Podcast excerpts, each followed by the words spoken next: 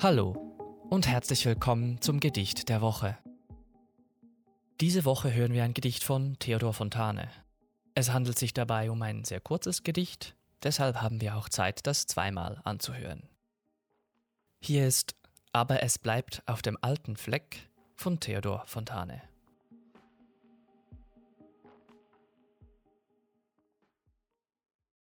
Wie konnte ich das tun? Wie konnte ich das sagen?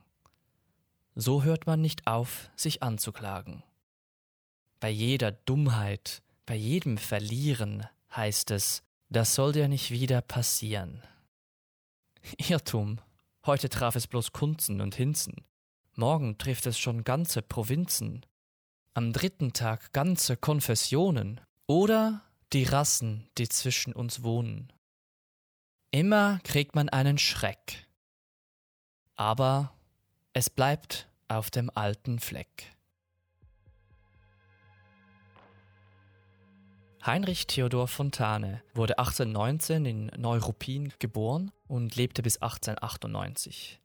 Er war ein deutscher Schriftsteller, Apotheker, Journalist und Theaterkritiker. Fontane gilt als der herausragende Vertreter des poetischen Realismus in Deutschland.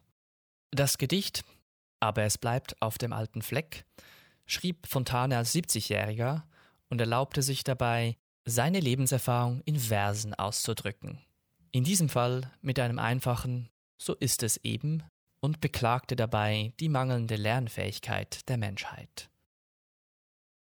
Und deshalb hier noch einmal von Theodor Fontane, aber es bleibt auf dem alten Fleck. Wie konnte ich das tun? Wie konnte ich das sagen? So hört man nicht auf, sich anzuklagen. Bei jeder Dummheit, bei jedem Verlieren heißt es, das soll dir nicht wieder passieren. Irrtum. Heute traf es bloß Kunzen und Hinzen.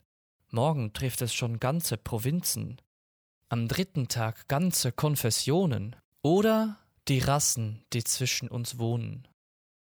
Immer kriegt man einen Schreck. Aber es bleibt auf dem alten Fleck. Das war das Gedicht der Woche. Vielen Dank fürs Zuhören und bis zum nächsten Mal.